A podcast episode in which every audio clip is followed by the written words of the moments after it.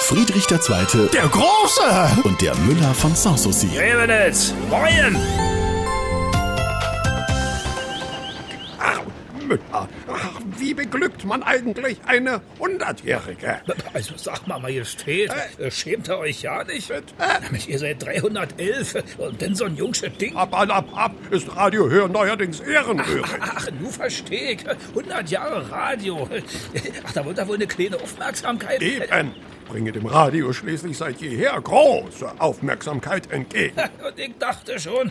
Da, in meinem Alter bezieht man die Lust aus der Gewöhnung. Ja, ja, dass ihr euer Pulver schon verschossen habt, das weiß ja nur jeder. Unverschämtheit! Äh, woher eigentlich? Äh, pff, kam letztens erst im Radio. Ah, blö, wie soll man da noch vernünftig regieren?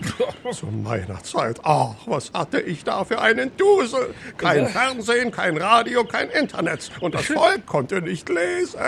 Ah, ah. Ist aber, was gab's denn damals anstatt Rundfunk? Was schon? Mundfunk! Was? Na, er weiß schon. Stille Post, Hören, Sagen, jüngste Gerücht und so Ja, weiter. und jeder erzählt was anderes, ne? Das war sehr unterhaltsam. Nicht so wie heute. Da unterscheiden sich die Radiosender ja nur durch den Wetterbericht. Tja, ja, früher musste man ja auch noch selber singen, wa? Oder Flöte spielen. Voila!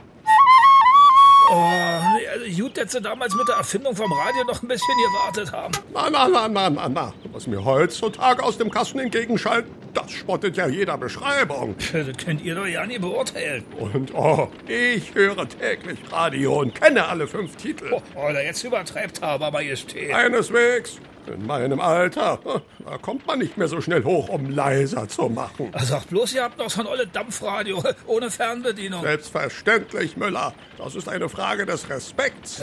Denn Radio, das ist etwas, wo sogar der König zu Fuß hingeht.